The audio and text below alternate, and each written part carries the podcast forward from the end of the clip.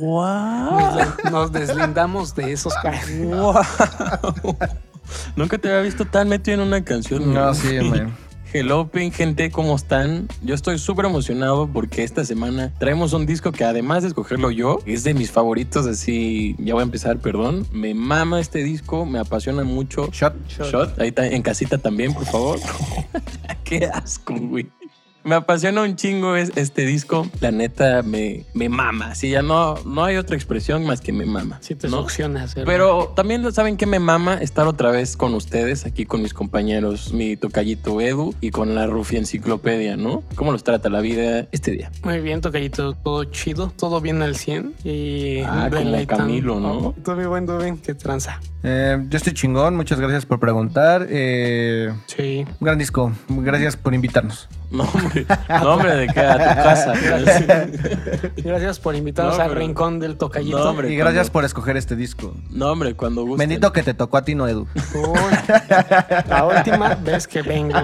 Eso ibas diciendo desde el principio, güey. Pero, Pero, bueno, como ustedes Es ya leyeron el título de este disco, vamos a hablar de Kendrick Lamar y su tercer álbum de estudio titulado To Pimp a Butterfly, ¿no? Que salió el 15 de marzo del 2015. Súper reciente, este, hace antier casi, casi salió este Seis disco. añitos, ¿no? Sus Seis, Seis añitos me lleva la Ya una primaria, May. una primaria, justo ya. Pero bueno, yo creo que para poner en contexto este disco tenemos que hablar de Kendrick Lamar desde sus inicios, ¿no? Como lo comentábamos con Nas, eh, que era el, el niño prodigio de, de Nueva York. Este Sí. güey, Kendrick Lamar, es el niño prodigio de California. Yo, yo lo veo así, ¿no? Porque a sus 15 años ya tenía un concepto de la música y de las líricas encabronado, güey, así encabronado. Y antes de ser Kendrick Lamar a sus 15 años, él se autodominaba K-Dot para sus, Sí. sus mixtapes que sacó después o en el transcurso de cuando él era K-Dot, ¿no? Y pasaron uno- algunos mixtapes para que Top Dog se, se diera cuenta de su talento a los 16 años, creo que un año después de que empezó Sí. a, a hacer líricas, que lo decide unir al equipo de trabajo de Top Dog, ¿no? ¿Tú qué piensas, Tocadito? ¿Tú qué estabas haciendo a los 15 años? A ver, cuéntame. Estaba haciendo rimas locas, May. Estaba rapeando como Alexander Hacha. Exactamente. A la, a la Virgen.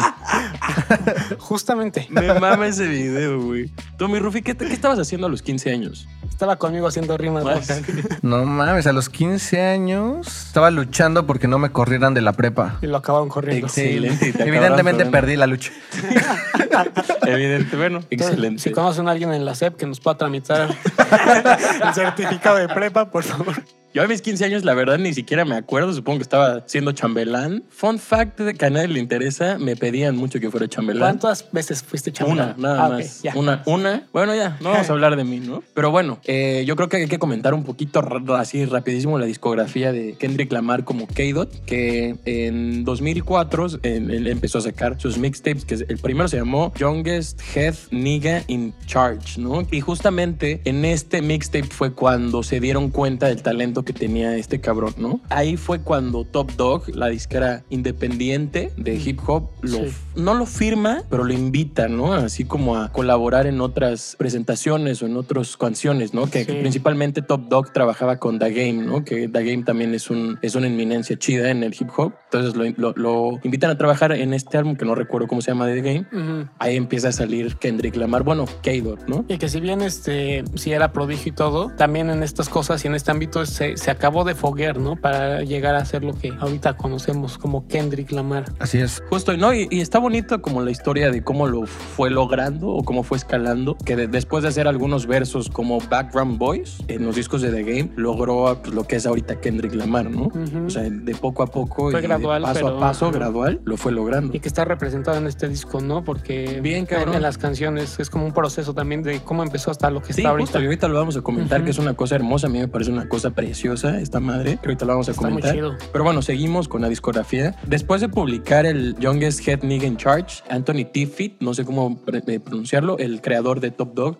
lo descubre, lo invita, ya hablamos de eso. Y después, un año después, Kendrick Lamar saca su segundo mixtape titulado Training Dogs en 2005, un año después. La crítica y los productores como que lo voltearon a ver, ¿no? Sí. Pero como que no quería trabajar porque te digo, era una persona muy joven todavía. Entonces, como que no querían trabajar con él justamente por lo joven, que a mí se me hace una mamada, pero bueno. Y en 2009 saca el C4, ¿no? Que está influenciado muy cabrón por The Carter The Third de Lil Wayne, donde viene, creo que viene ahí Lollipop y una madre así, Mm, que la ya. verdad verdad a mí Sí. no me gusta. Pero bueno, está influenciado un chingo por eso. Eh, Lil Wayne ahí es cuando como lo acepta, ¿no? Así que me este cabrón, la neta, 10 de 10, 300 de 10, lo que quieras, ¿no? Sí, una cosita nada más como breviario cultural, May. ¿Le podrías decir a la audiencia la diferencia, en- porque están mencionando los mixtape, pero igual y mucha banda no sabe la diferencia entre lo que era el mixtape y ya como el álbum completo, ¿no? En, en este mundo. Pues mira, el mixtape primero cuesta muchísimo menos, ¿no? Que, que un álbum de estudio.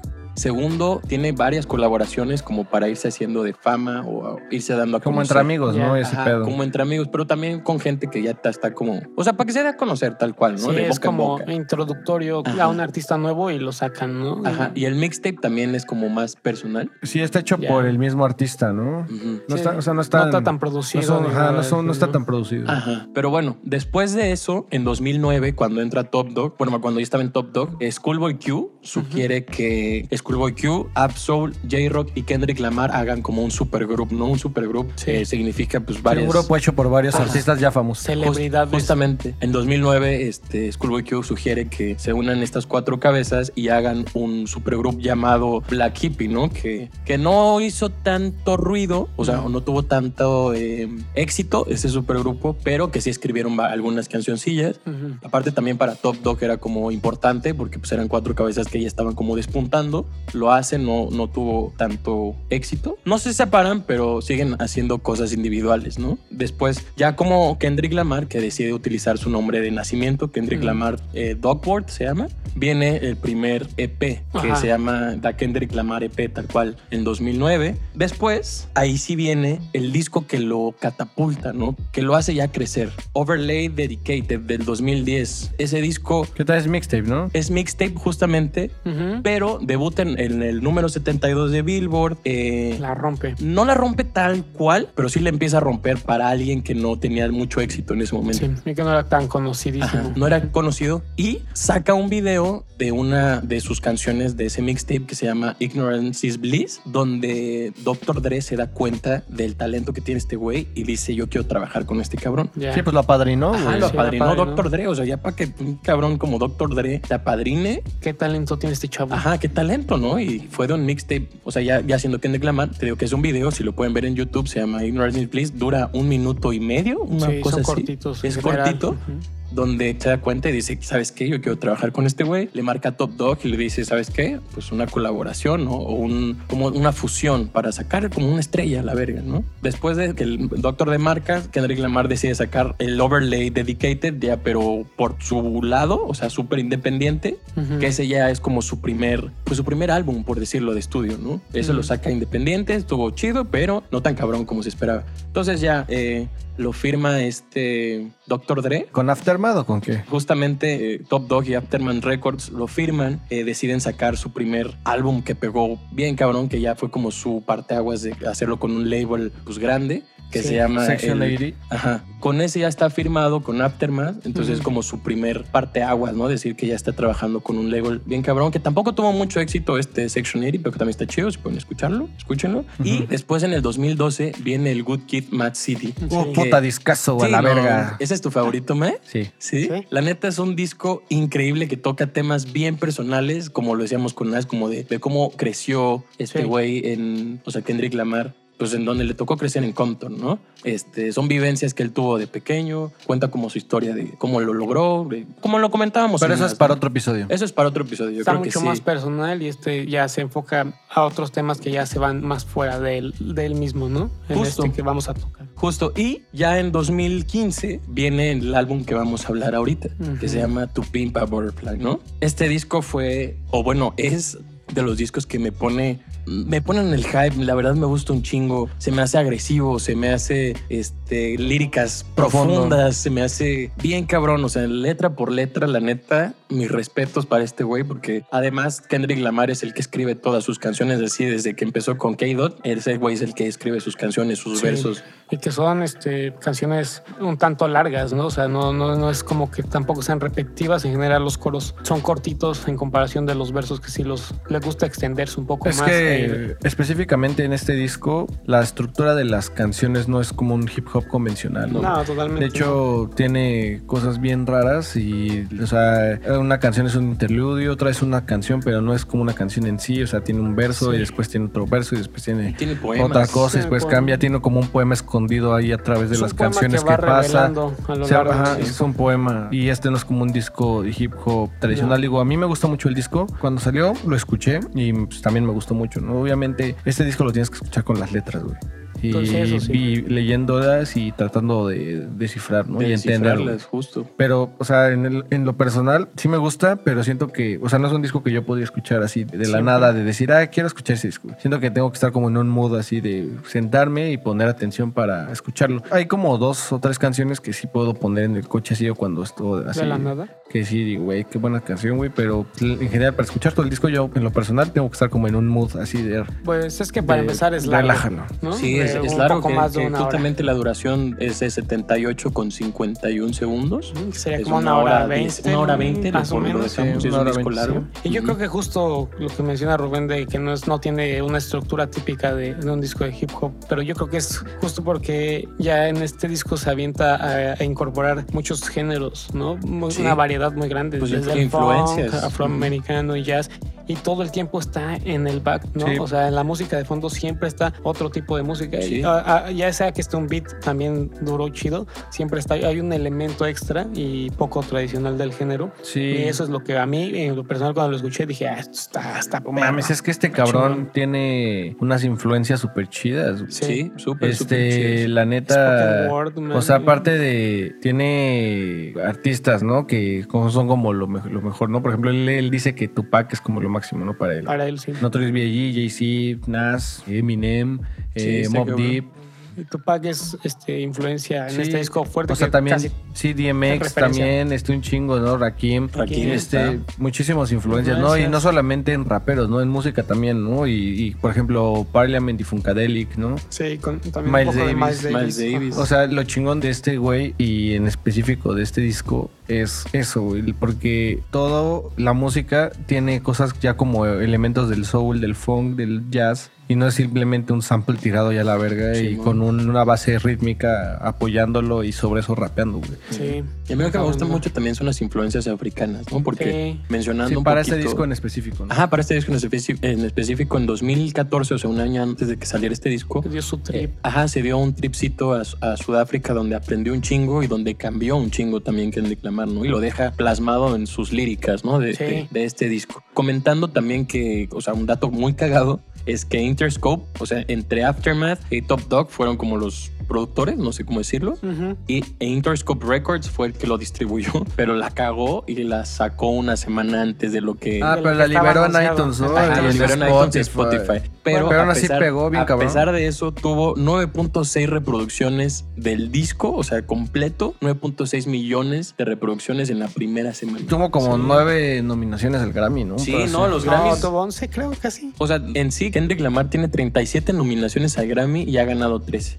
Y para este disco tuvo 13 nominaciones al Grammy, de las cuales Ah. ganó 7. En el- la edición 57 de los Grammys ganó dos Grammys con su sencillo I. Ujú. Ganó Best Rap Performance y Best Rap Song en la edición 57. Y en la edición 58, Ese es cuando ya salió el disco. ese es cuando ya salió el disco, ganó Best Rap Performance por Alright.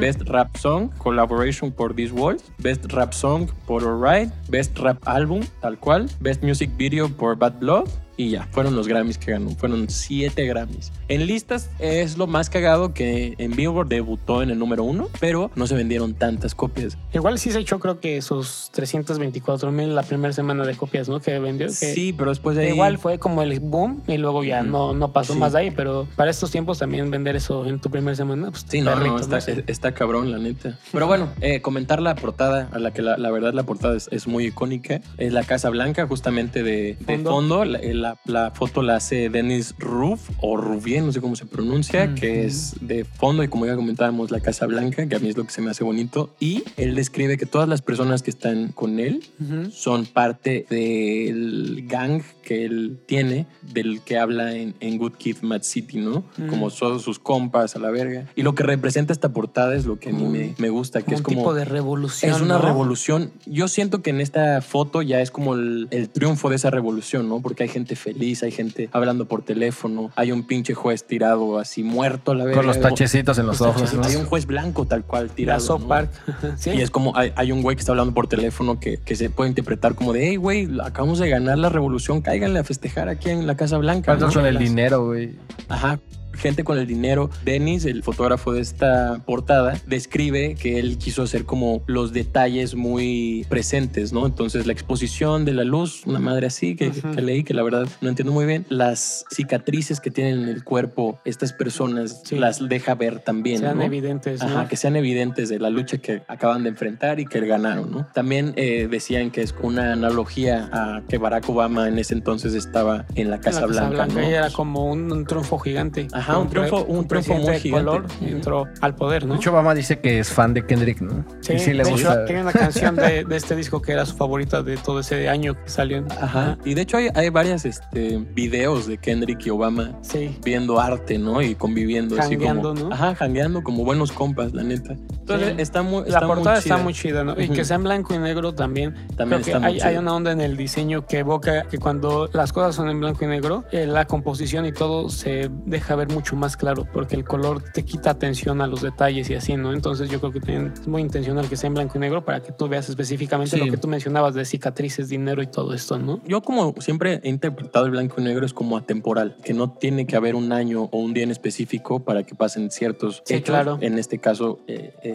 la victoria de la revolución. revolución no tiene un año en específico o un día en específico. Ya la ganaron, ya están festejando, ¿no? Sí. Entonces es lo que a mí me gusta, yo lo interpreto más como la cosa, el- la cuestión atemporal, ¿no? Y también mencionar que para mí hay una portada de Death Press del 94, creo, que son tres personas levantando sus, pues, sus armas para ir a la, a la revolución, ¿no? Ajá. Después viene una portada de The Roots en Things Fall Apart, donde la policía está golpeando a personas de color, ¿no? Entonces yo lo interpreto como que están en la lucha y yo interpreto esta, una continuación. una continuación de portadas, por así decirlo, que ya están ganándole esta revolución, Sí. ¿no? Que es lo bonito de esta portada. Bueno, es mi, mi interpretación, no sé cómo, cómo lo interpreten ustedes. Como entre ellos sí dar se- seguimiento a una historia sin siquiera hablarlo. Ajá, ¿no? justo. O sea, porque también escuchas los, los discos de Dead Press y de The Roots que también tocan temas de Sociales, como- políticos, sociales y políticos. Yo lo interpreto así, ¿no? Que también están chidas esas portadas y que esta portada, no sé si ha ganado premios, pero yo le doy el premio Lalo Nájera a esta portada, ¿no? Del 2015. La verdad.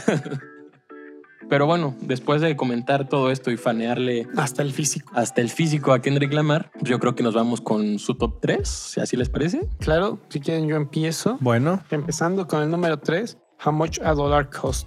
No, me gusta la historia de la canción. Número 2, la verdad sí me costó escoger mi top en este disco porque hay muchas que me gustan y es estaban que encontradas. es un 10 sí. de 10, la neta. A pesar de que esta es la más famosa y la que ganó Grammys y todo eso, mi número 2 sería para AI porque me gustan chorro las guitarritas, ¿no? Y el Alright. uptempo. Entonces también la historia está chida y me gusta. Y como número uno, la más larga del disco, Mortal Man. Mortal Man, ¿te gusta el, lo que te hace sentir? Lo que más sentí y la entrevista, bueno, ya lo compartiremos después, pero Alright. Tú, mi Rufis Tufis. en el número 3 yo creo que sí estaría Alright. Número 2, King Kunta.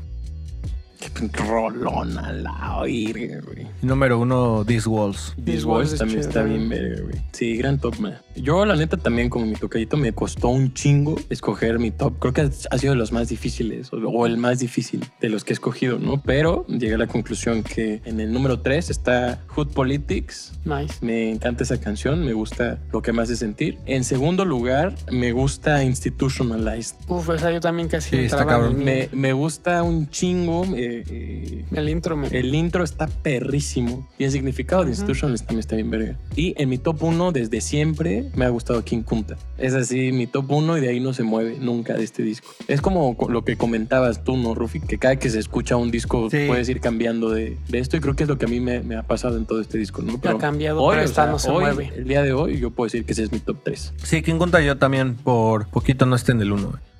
Pero bueno, vamos a empezar con las canciones. Pues empezamos con las canciones. Pues empezamos con la número uno de este disco, producida por Flying Lotus, Thundercat y Soul Wave. Soulwave es el grupo de Digiphonics, ¿no? Que se dedica, Sí. es un grupo creativo a producir, al que también hizo la portada. Se llama Wesley's Theory. Sí, Ujú. che rolón. Rolón, la neta, Y un buen, disco, un buen, un buen opening, ¿no? El un disco. buen opening. Gran opening, sí. Inspirada en la historia de un Y actor. aparte, no mames, traen a George Clinton. Sí, está, está muy cabrón. Uncle Sam también. O sea, Este, George Clinton es, para quien no lo sepa, es Funkadelic y Parliament. Funkadelic, Parliament, Y Funkadelic. se siente bien cabrón la, la influencia, ¿no? Y, o sea, ese toque que le da en el bajo, ¿no? De hecho, Sí, se siente bien cabrón. sí. Sí, se siente bien perro. Y bueno, comentando que Wesley, es Wesley Snipe, que está hablando de cuando fue a tres años a la cárcel por, Por, evasión eh, de de impuestos impuestos, en por 2003, fraude. una cosa Sí, así, ¿no? sí, Este, sí, no sí. sé muy bien las... Ah, en 2008, perdón. Habla de ese tema y empieza a dar referencias al, al título del disco, ¿no? Que también comentando el título del disco, originalmente no se iba a llamar Pimpa Butterfly, se iba a llamar Tu Pimpa Caterpillar, ¿no? Que era como un acrónimo De Tupac. de Tupac, ¿no? De Ujú. tu Sí, por las siglas, ¿no? Ajá, por Sí. las siglas de Tupac. Y empieza como a describir el, el Butterfly Effect, ¿no? En, en esta canción, ¿no? Sí, justamente. Que el Butterfly Effect, eh, para la gente que no sabe, es que cosas pequeñas en grandes cantidades pueden hacer un cambio bien cabrón. Gigante, O sea, sí. entre más aletean las, La mariposa. las mariposas, eh, se puede formar un huracán o un ciclón. Sí, Está chido. cantidad. Y me gusta mucho los amplios que usa eh, en esta canción, que viene el Every Nigger is a Star de, de Boris Gardner de 1973, que Sí. pues es notorio. Sí, pues es el todo el intro. Ajá, es todo el intro justo. Y eh, Charlie Murphy tiene una, un talk show. Charlie Murphy está compitiendo en versos con, con Rick James. Es un show del 2004. Y ahí lo tiene como unas vocecitas ahí atrás. Y un fun fact de esta canción que está cagado que Tyler, the Creator, toma el, el I Look Both Ways When You Cross My Mind Ujú. para su disco del 2017 titulado Flower Boy, que próximamente también lo toma el, el Look Both, Both Ways When You Cross My Eyes en After the Storm y See You Again, ¿no? De, de ese disco, ¿no? Y la neta, esta canción me, me gusta mucho cómo empieza y cómo empiezan ya los beats, ¿no? Como de repente ya te meten los beats y Kendrick Lamar, pues empezando, ¿no? Grandes- Como agarrando carrerita. Grandes beats y gran sonido de todo el disco, ¿no? Que es de Mix by Ali, todas las mezclas Ah, en el disco. Justo, Mix by Ali. Y él ha estado desde chavito con muchos de estos, incluyendo Kendrick Lamar, desde las grabaciones, ¿no? Y Ujú. ya como parte del proceso de mezcla. Fuera también de los beats que ya entran con todo, también en las letras entran con todo, ¿no? Y tirándole acá a las instituciones americanas. El segundo verso, como lo hace, como desde una perspectiva de Uncle Sam, que es como medio tricky, ¿no? Como engañando a la banda afroamericana para que crean que confían ya en ellos y que ya son parte del sistema, pero en realidad quieren abusar o en- en- endeudarlos, engatusarlos, más o Ujú. menos, ¿no? Sí. Entonces, está, está, pero está intenso y, y, y, y sí entra muy chido el disco. Y antes, antes de empezar, yo creo que todas las demás canciones, ¿qué opinan de la mezcla? A mí, o sea, personalmente me gusta un chingo, como el balance am- que tiene, pues todo el sonido y toda la instrumentación, me gusta mucho. Yo creo que desde la producción, ¿no? O sea, cómo están los elementos ahí conviviendo unos con otros y Que a pesar de que elementos convivieron, productores, ¿no? ¿no? No, y unificando todo el disco, ¿no? Como dices, o sea, justamente después de tener varios productores, Productores, detrás, yo creo que eh, Mix también lo, tantos logra. géneros tantos variados géneros, ahí justo, y que suene que sí es hip hop y que trata la voz muy rap, no muy hip hop. Ujú. Y, pues, Sin embargo, lo demás, fuera de los beats, sí les da un, un espacio y un lugar bien chido y Ujú. que justo lo que dice ya se siente todo Unificado. unificado. Justamente. Qué chido. Nada más hay una parte ahí como para mencionar que está Dr. Dre cuando dice que una vez le dijo que él quisiera estar en su lugar y Dr. Dre le dijo lo, lo- lo- lo difícil no es llegar sino mantenerse y es como esto está. o sea, Sí. Eso también lo dijo el Tri, man. Ah, bueno, pero a mí me, pero- difícil, man. Pero, pero, Lo a mí me- difícil no es llegar hasta arriba, sino quedarse No, ahí toda sé, la vida. yo pero sé, es pero- difícil. pero no, pero Pero tienes razón. sí tiene difícil razón. poderla hacer. Pero a mí me gusta que se lo dijo como este man conociendo a Dr. Dre luego, luego, ¿no? Y Sí. era cuando lo conocía justamente. Entonces, bueno, ya, X. Próximamente el Tri Sinfónico. Oh, otra vez. Ay, pero bueno. No, pero tenía un chingo razón, la neta. Sí. O sea, sí, sí, sí está difícil llegar. O sea, es- llegar está, está. sí, Pero mantenerse sí está más Sí, complicado. man. ¿Te lo repito? A ver, man. con voz de Alex Lora. Vámonos con la segunda canción, que no es una canción, es un interlude, tal cual, que la neta está- Cabroncísimo. pasado de verga, pero pasado de verga, Ujú. titulado For Free, que esta canción la produce Terrence Martin. Habla de lo material y cómo la gente siempre se enfoca en las cosas materiales y no lo que eres como persona, ¿no? Los pimps en la industria Ajá. del rap. Justamente, también es una crítica a- hacia los raperos de ese entonces que alardeaban con yo tengo coches, yo tengo dinero, yo tengo, pues tengo todo, ¿no? Tengo Por, por todo. tener fama. Pero Kendrick lo toma y lo traduce al güey. Está bien que lo tengas, pero Pues no es todo. Ajá, no lo, no, es- no lo es todo, ¿no? Tienes que trabajar por tus ideales principalmente, ¿no? Y, y a mí me, me gusta mucho cómo abre un speech de alguien que pues, lo está mandando a la verga porque no le puede pagar las cosas, ¿no? Y pues le dice, güey, no vales verga porque no me puedes comprar ciertas cosas, ¿no? Sí, Entonces es como, güey, pues yo no valgo, o Es sea, una morra, ¿no? Creo Ajá. ajá, que no es como todo en esta vida. Y la neta, chido. interlude, o sea, Robert Glasper en el piano que Robert oh, Glasper. más. Y Kendrick Lamar dice que es su canción favorita, ¿no? Ah, sí, de este disco. Fíjate, esa no me la sabía. yo. Es su top one de Kendrick Lamar. Sí, una vez lo puso en, en Twitter. Ah, no sabía. This dick ain't free. Oye, Kendrick, cálmate, todavía te presentamos y ya estás ahí. Tranquilo, Kendrick. Pero bueno, nos vamos a la tercera canción. Para mí, la canción más poderosa de este disco, la que la verdad me pone a bailar, me pone súper contento esta pinche canción, King Kuta, ¿no? Mike, yo sé que a ti también te gusta un chingo. Sí, mae, como el background que tiene, ¿no? Con esto de Roots. Me gusta un chingo. La pista, güey. Tiene creo que tres samples, ¿no? De, tiene uno de Curtis Mayfly. No, creo, ¿no? tiene seis samples Sí. en esta canción. Kung Fu de que, Sí, Curtis, que es el beat, tal cual. Creo que también este Kendrick, desde morro, veía mucho esta serie de Roots.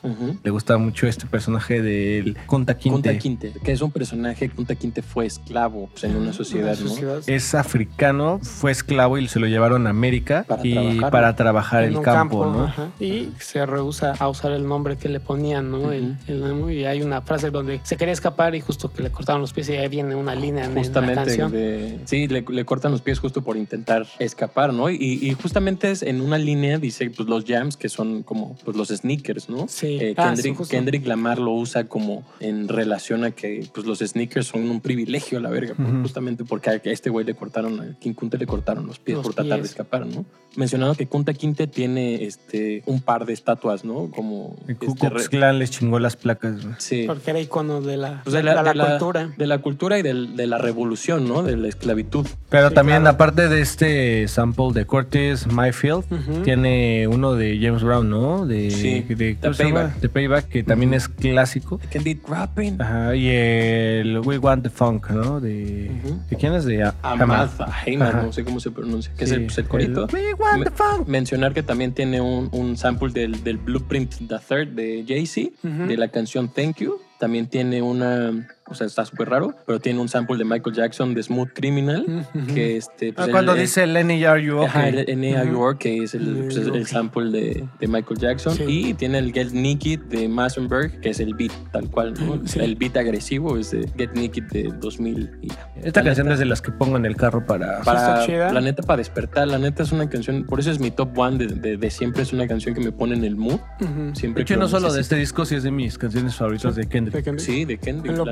personal de este disco a mí no se me hace la más agresiva, bueno, con el beat más agresivo, pero Ujú. sí está, sería el segundo para No, mí. pero es que también está funky, güey. Está chida, güey. Sí, está así me funky. gusta eso del funk. Está funky, ¿no? Y, y el, de lo que trata la canción, la neta está. Está perro. Está bien perro, Está pues, güey.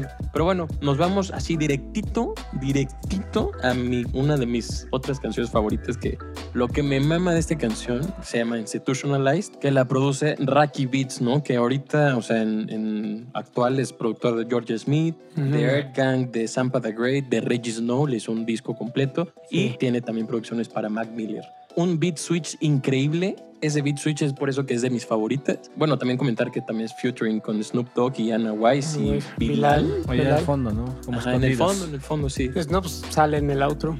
Snoop sale en el outro y es el tal cual como la industria te puede llevar hacia otra persona y te puede llevar fuera de tus creencias Sí. o tus morales, ¿no? Por así decirlo. Y también como hay muchas instituciones que no necesariamente son instituciones como la calle, ¿no? Que para él las calles fueron como el college o su, su graduación. Ajá. Es la escuela de la calle. De hay hasta frases como cotidianas que aquí se usan, que puedes sacar al güey del barrio, pero nunca sacas al barrio de él, ¿no? Claro. Y aquí la dicen. Simón, justo. Y en este caso Kendrick pues era como el idolatrar a la industria, pero ya que está en ella, darse cuenta que no era lo que él pensaba, ¿no? Que, Sí, justo. que todo es de plástico, que todos son diferentes como son en realidad, ¿no? de, la, de la industria, la neta. Y ese pinche beat switch a mí es el que me, El beat switch me te tripea güey. chingón, sí. Me derrite esa madre, güey. Sí te tripea cerdo. Sí, ¿no? la neta, la neta está, está muy, muy, muy, muy chida. Nos vamos a la quinta canción, que creo que tú pusiste en top one, ¿no? Sí, Discworld me gusta mucho por el significado que tiene y aparte por esto de si las paredes, ¿no? Este, pudieran hablar. Como También- la, histo- también la historia de lo que va me gusta bastante. Es como una Sí. metáfora, ¿no? De, la- de las paredes, o sea, porque también tiene que ver como sexual, también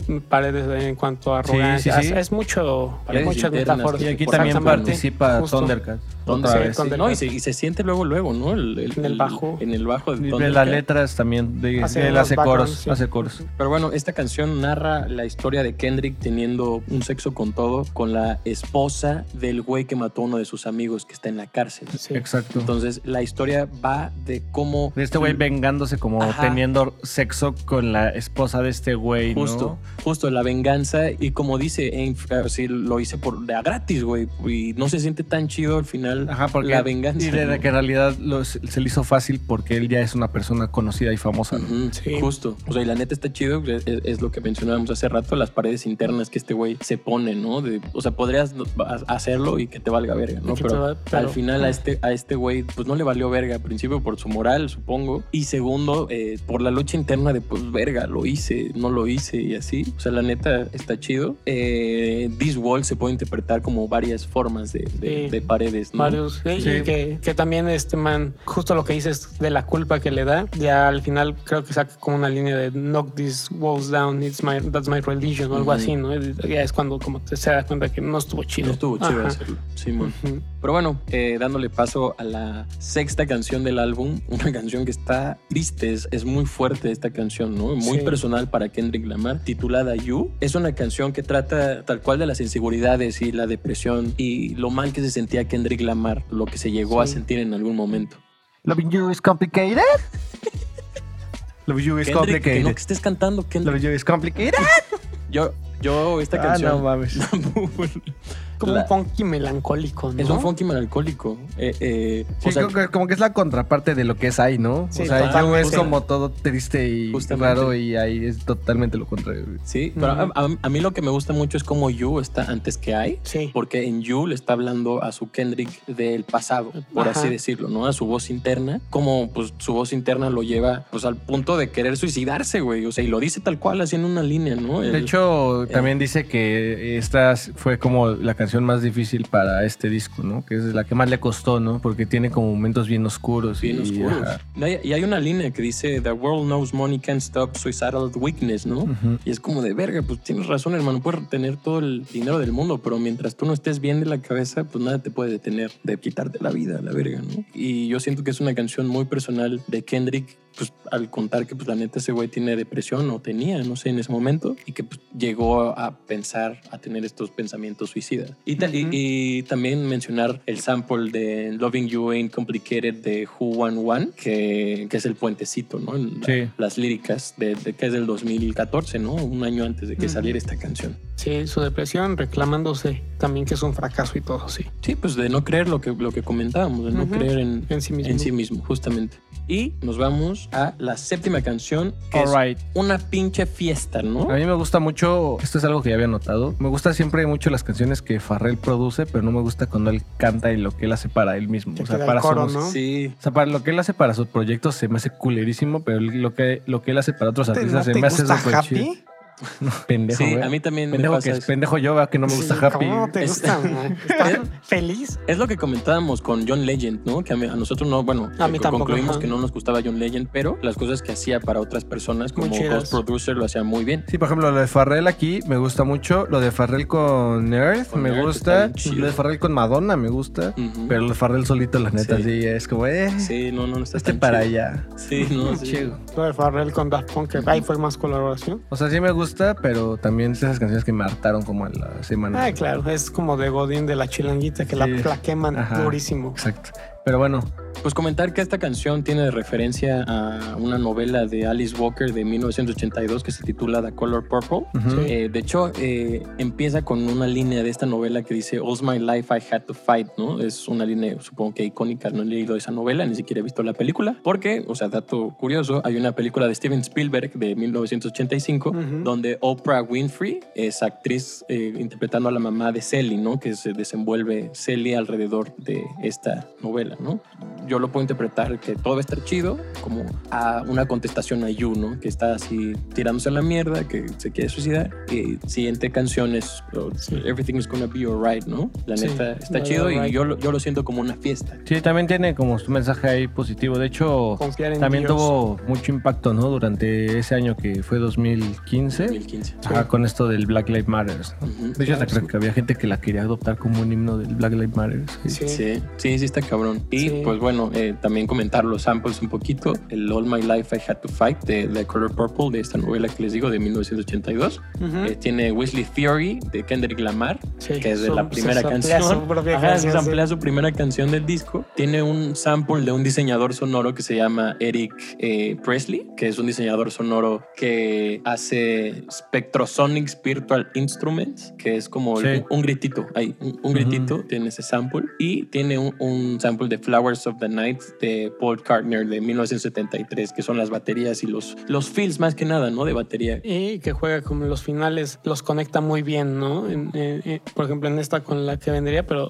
como que siempre hace algo, por ejemplo, creo que en el poema que te va revelando, algo que se conecta muy bien con las canciones que va Sí, sacando. ¿no? Ah, bueno, justamente a, a platicar ese poema, que pues, es un poema que va a lo largo de todo el disco, que al final eh, en la última canción lo deja ir así, ¿no? Luego te la y- deja ir todo. Ajá, te la deja ir toda tal cual y al final, bueno, ya lo comentaremos en el final, Ujú. que la neta a mí se me hace muy chido cómo te va llevando desde el principio, creo que es la primera frase con la que abre I remember when I, I was I remember. I was conflicted. Al final te lo dejé todo y dices, órale, qué pedo, ¿no? Pero bueno, nos vamos a la octava canción. Es For otro Sale. interlude, For For, sale. Sale. Está chido, no sé qué opiniones tengan ustedes. Un buen break de todo lo que venía de yo medio triste, luego esperanza y es como un respirito chiquito para mí. Ujú. Así yo lo, lo sentí. Me gusta mucho la producción, se me hace muy chill. Es como un safe point ahí. Pues sí se siente tal cual como un interlude. Esta más, para mí más que for free, se siente esta más como interlude. O sea, empieza con, un, con unas voces de Kendrick Lamar agitado, ¿no? Un poquito. Yo lo puedo interpretar como un sueño, un mal sueño, porque hace referencia a Lucy, ¿no? Que Lucy... Lucifer. Ajá, Lucifer, tal cual. Es como un- una gran persona, una gran amiga, es Guiño, una guiño, persona. ¿no? Ajá, justamente, ¿no? Es como esta for sale es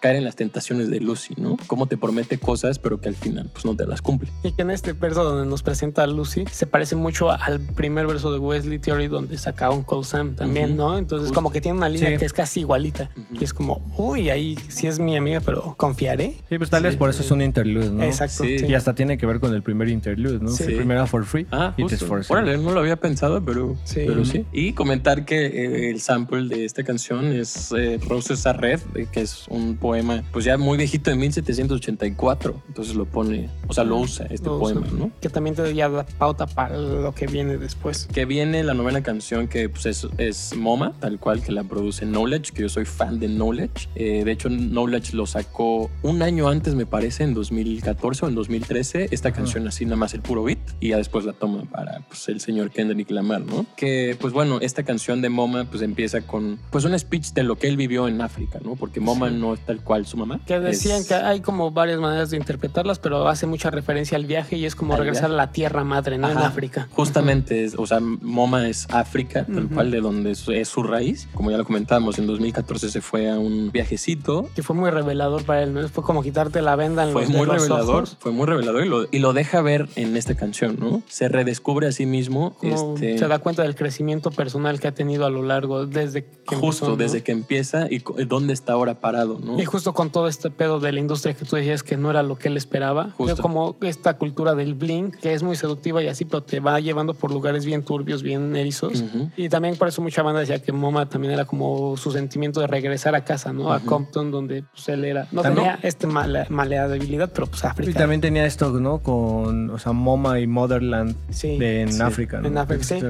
exacto. Ujú. Y lo que me gusta que hay una línea que dice The fact That Rap Brought Me Home, tal cual lo que él logró con el rap, pues lo, regresó. lo llevó a conocer también. Ah, Porque- sí, a la casa, Ajá. a los orígenes. a los más- orígenes, bien, ajá. justamente. También me gusta mucho, hay una frase que dice I know cars, money and hoes, pero también conoce el respeto, el- la sabiduría y el loyalty, ¿no? A su forma A de ser. a su forma de- Ujú. Sí. Es lo que comentabas de la industria, ¿no? Ujú. Pero que este güey se mantiene con los pies en la tierra, pues de ser pues una persona consciente de lo que es también, ¿no? Ujú. Que Sí. no todo es material. Claro. Pero bueno, nos vamos con la décima canción que es Hood Politics. Es una canción que se me hace sabrosísima, así riquísima esta canción, deliciosa, a mí se me hace af, ¿no? Así en mis notas solo puedo escribir af de, de ajá, así af de cómo me, me, me gusta esta canción, ¿no? Sí, sí, sí. Es un, como un vistazo a lo que era un poquito Kendrick en su niñez, adolescencia, sin tener la sabiduría que él ya maneja ahora, ¿no? Justo de lo que estábamos diciendo. Aparte me gusta cómo, o sea, de todas las canciones que viene, esta tiene como un pitch un poquito más alto. Ah, que era como emulando la niñez de este güey. sí. justo, está emulando como la niñez de este güey y todo lo que vivió en el Hood, o, o sea, el Kendrick. Para antes de que se te engrosa la voz y todo este Ajá, pedo, ¿no? Como esa Justamente, referencia. o sea, el Kendrick como, pues cómo vivió el Hood, ¿no? Y lo que le enseñó el barrio, Hood, tal cual. ¿no? Pues a ser loyal con su gente. Sí, hay como unas frases muy marcadas de que un amigo está con el amigo hasta el final, ¿no? Y cosas Sí. así, a pesar de, o sea, si se lo lleva a la verga, tú, tú tienes que estar casi, casi ahí. Y el Justamente. sample que usa, ¿no? De Sufjan Stevens, ¿no? También. De All For Myself. Que justamente esa canción es de Late Show Fats del 2012. Sí, de Elijah ¿no? Fats, que ese también es un disco bien experimental para chido. Stevens, pero después hablaremos de Después hablaremos de Stevens. Subjan Stevens. También usa un sample de, de The Notorious B.I.G. que se llama Notorious Thugs, Ujú. que pues son al- al- unas líricas ahí por ahí escondidas, que esta canción está en el Life After Death, que también próximamente de 1997, y Imaginary Player de Jay-Z, otra vez eh, samplando a Jay-Z de 1977, algunas líricas, ¿no? Sí. También. Pero bueno, nos vamos con la onceava, eh, decimoprimera canción de este álbum How titulado much a dollar cost? Sí, How uf, Much a Dollar Cost, que la neta Gran es rola para mí. Me gusta una la canción historia. increíble. La historia de esta canción está muy chida y como pues la lección que le dan a Kendrick, ¿no? Sí. De pues que no seas egoísta con Un dólar que no quisiste dar, o sea, tu egoísmo y como esta madre te costó tu lugar en el cielo, ¿no? Sí, O sea, claro. que sea cierto, ¿no? O sea, si es como un putazo que te da como balde de agua fría, ¿no? Te la Sí. digo un homeless que no tenía ni puta idea, o si era Dios a lo mejor. No, pues era es- Dios, ese güey lo declara. Sí, el, el, homeless, ajá, sí, dice que, era, que él era Dios, El ¿no? Mesías, Ajá. son of quién sabe qué chingados. O sea, yo digo, como persona te pasa eso y, y es un güey que está medio pirado, o, Sí, claro. que- o si es Dios Sí. de verdad, sí te planta los pies en la tierra de putazo. Sí, ¿no? o sea, la historia eh, de esta canción es Kendrick que está en una estación de gas, eh, se encuentra un homeless, que el homeless le pide un dólar, tal cual. Y No, que- ahorita no. Y que se que- dice que en él, ¿no? Ajá, dice que en él porque... Que hasta les das las gracias. No, gracias. Ajá, sí, no, gracias. Kendrick le dice que no porque pues este, este homeless se veía pues piedroso, ¿no? Entonces Sí, Kendrick como que se lo niega porque dice, Se güey, lo va a acabar en ajá, droga, ¿no? Justamente, pues ¿para qué se lo doy si se lo va a acabar en droga, no?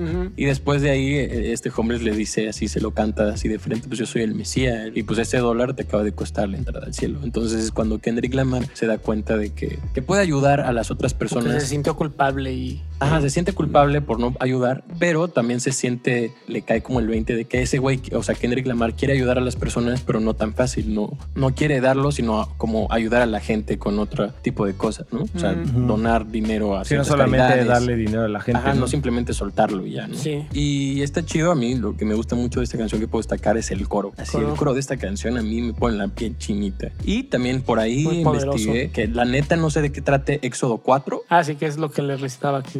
Ajá. Qué güey, ¿no? Pero supongo, o sea, de lo que investigué un poquito de, de Éxodo 4 Pero de la Biblia. 14, creo, ¿no? O 14, algo así. Con un 4. Ajá, con un 4. Eh, es de la salvación, ¿no? Entonces, pues Kendrick como que lo, lo, lo lleva a que él puede ser la salvación de muchas personas.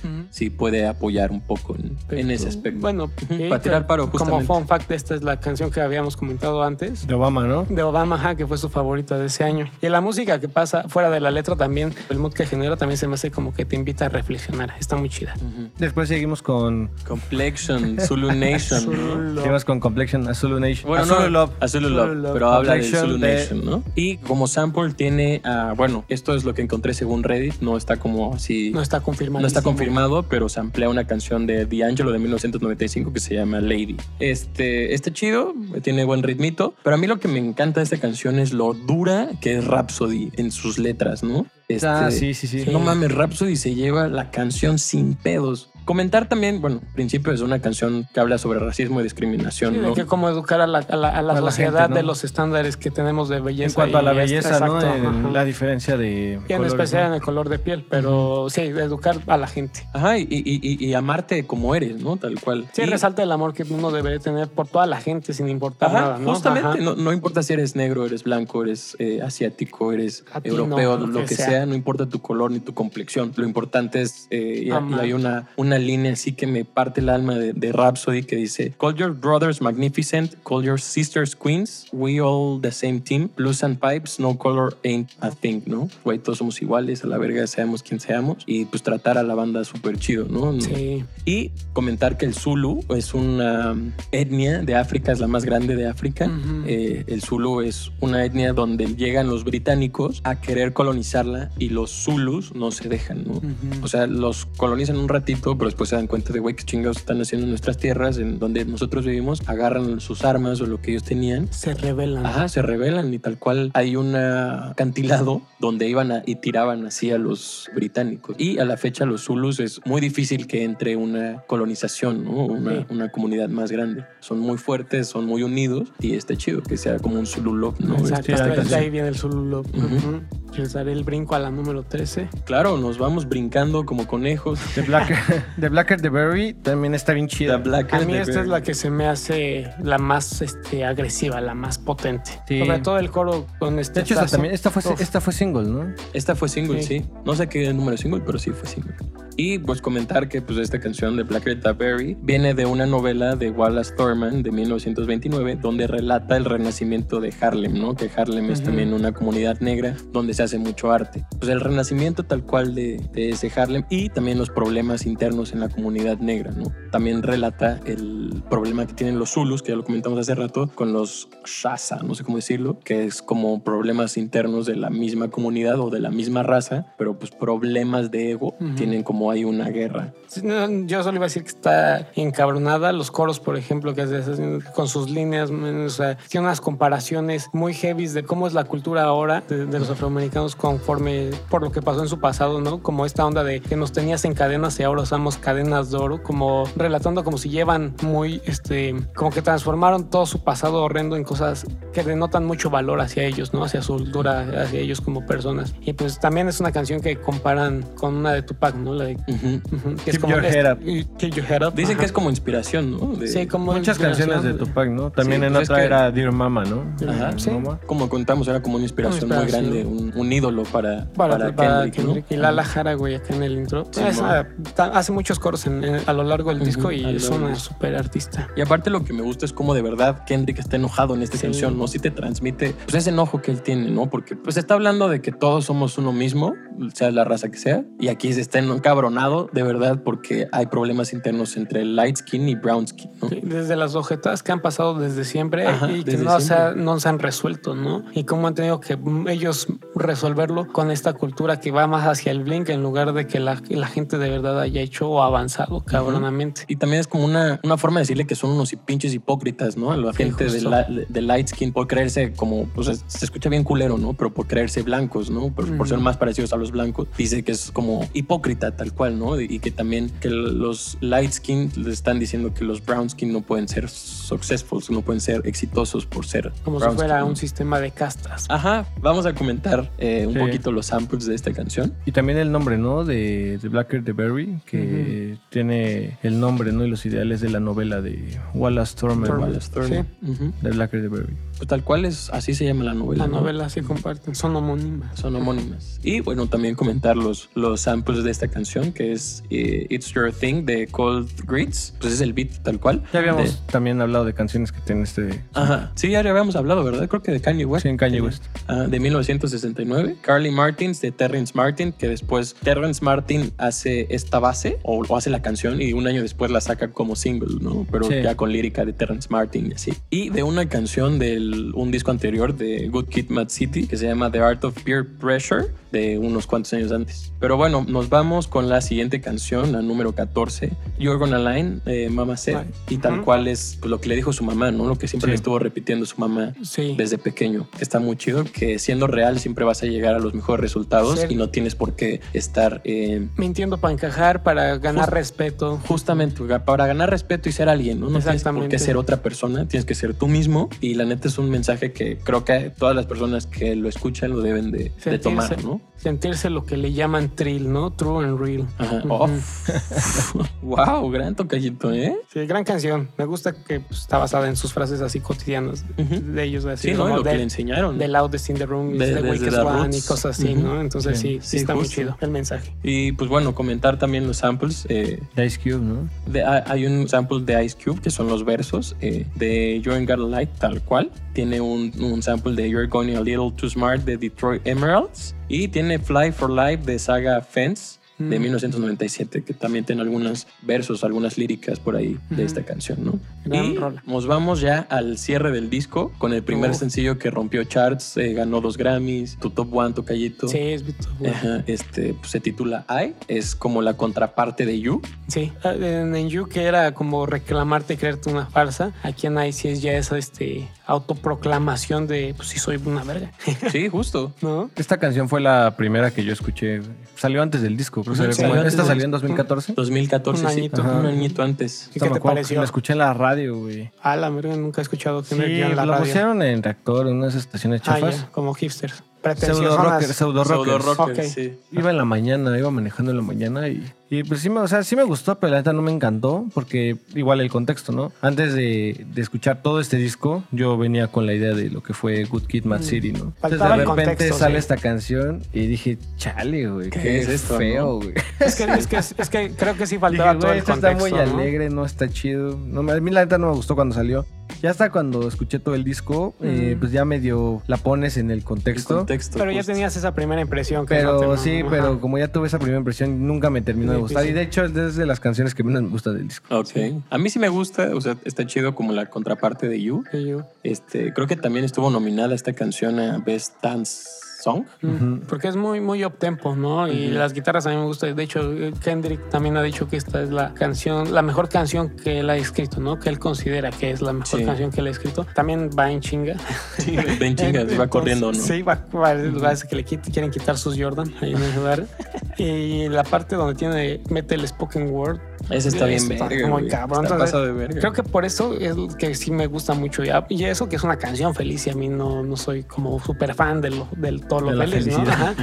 Pero, pero me gusta como el contraste de que es una canción que él pudo sacar pensando en su barrio que era lleno de negatividad y mala vibra. Y Ujú. dice, como verga hice algo tan feliz sacando de, de la mierda, ¿no? Entonces eso se me hace chido. Y a mí lo que me, me- me impresiona es, como dice Rubén, como esta canción tan feliz te gusta a ti, Sí. Porque siempre eres como acá negativo y triste todo el tiempo. Pues porque sacó la felicidad de, Entre más triste, mierda. entre más triste, mejor para En- ti. Pero bueno, está, está chido que sea tu top one. Sí, las Está- guitarras yo creo le dieron. Esta verga. Y lo que me gusta, como dices, es el spoken word del- Sí. de, al final, cómo les da una lección, ¿no? Y que dice, pues Oprah Winfrey me difundir que pues la palabra niga está muy mal dicha por cuestiones raciales también, ¿no? Ujú. Que pues es de desprecio decir esa palabra. Pero él dice, pues repitan después de mí, es nigus, ¿no? Que nigus en Etiopía Ujú. significa la realeza o significa rey. Royalty. Ajá, royalty. O sea, que, y que empiecen a usar Con pride, con honor. Más Ajá, o con menos, honor, que Ajá. no lo usen como desprecio. Black Emperor, eh, King. Y quizás Ruler. de ahí de cuando lo empezaron a adoptar ellos también para decir, no, mí ya sean Mai. Sí, se me hace bien chido y este Spoken Word es como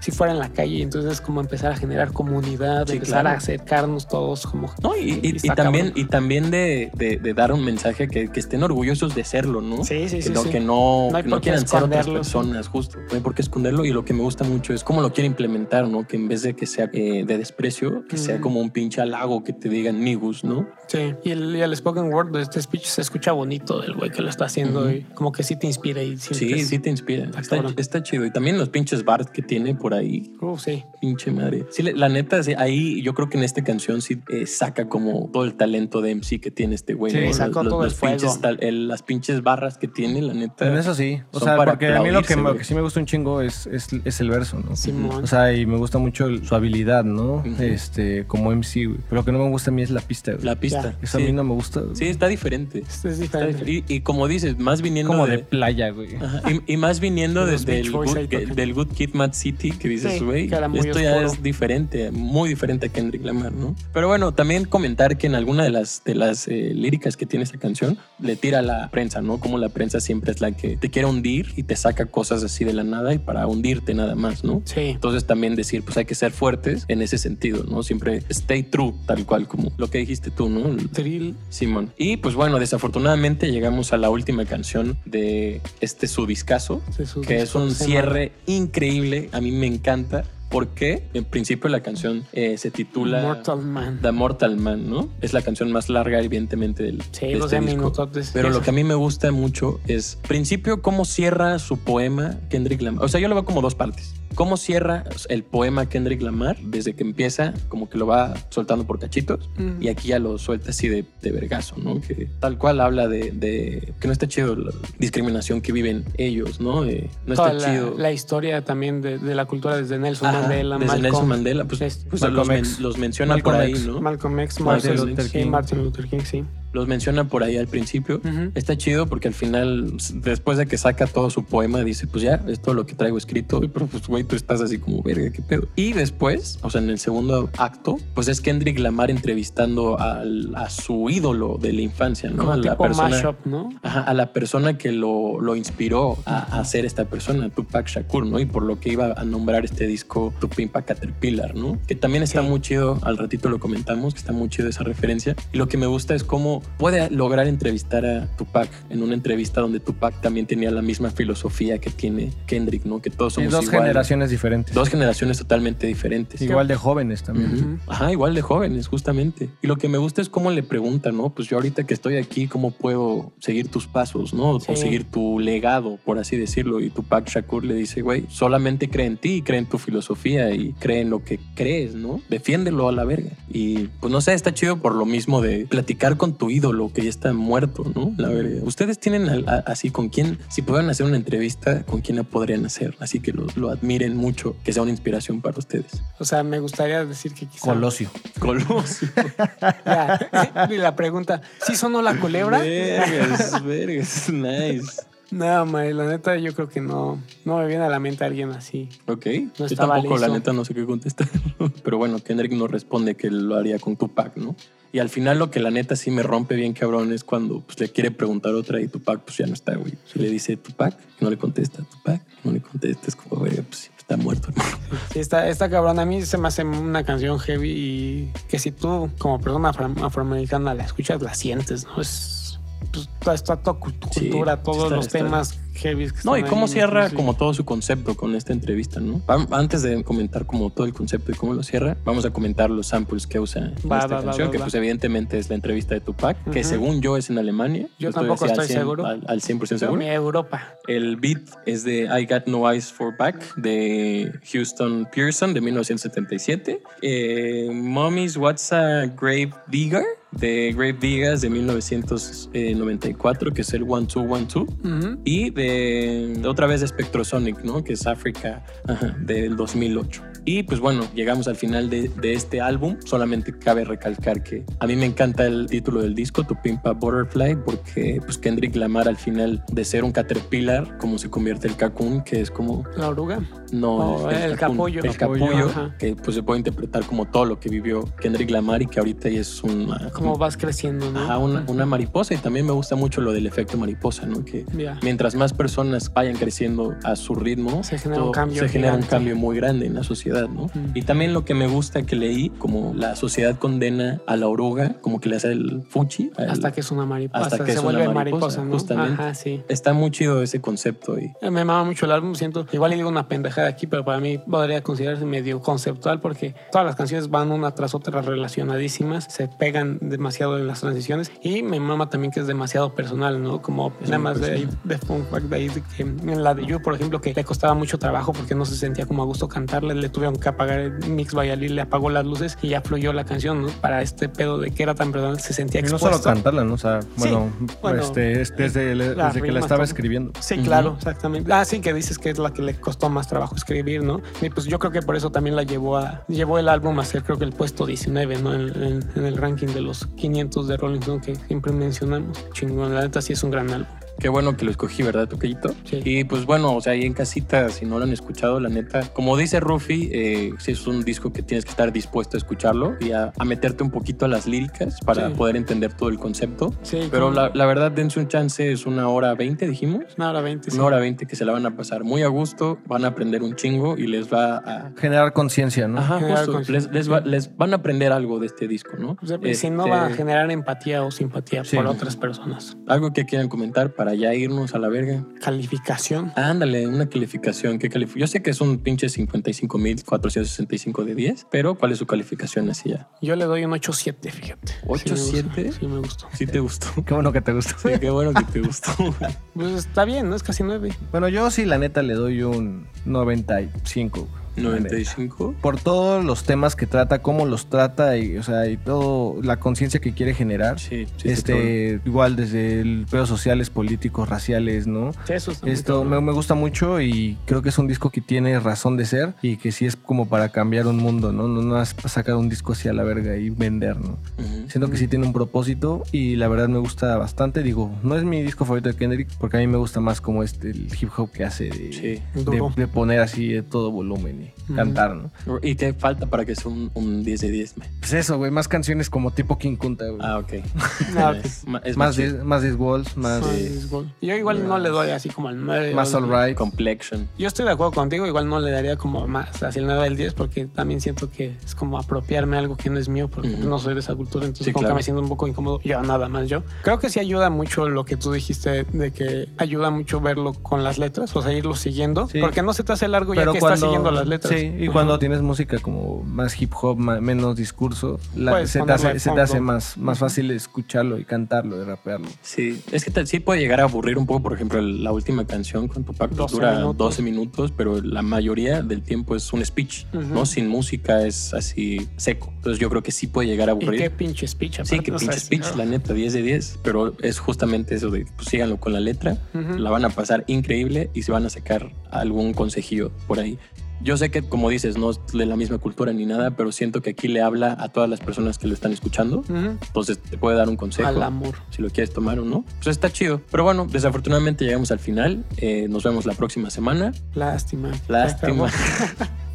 Nos vemos la próxima semana. No se olviden de seguirnos en nuestras redes sociales, que en Twitter e Instagram nos encuentran como Tu Resistencia MX y en Facebook como Resistencia Music. Nos vemos. Bye. Compártanos. Ah, también.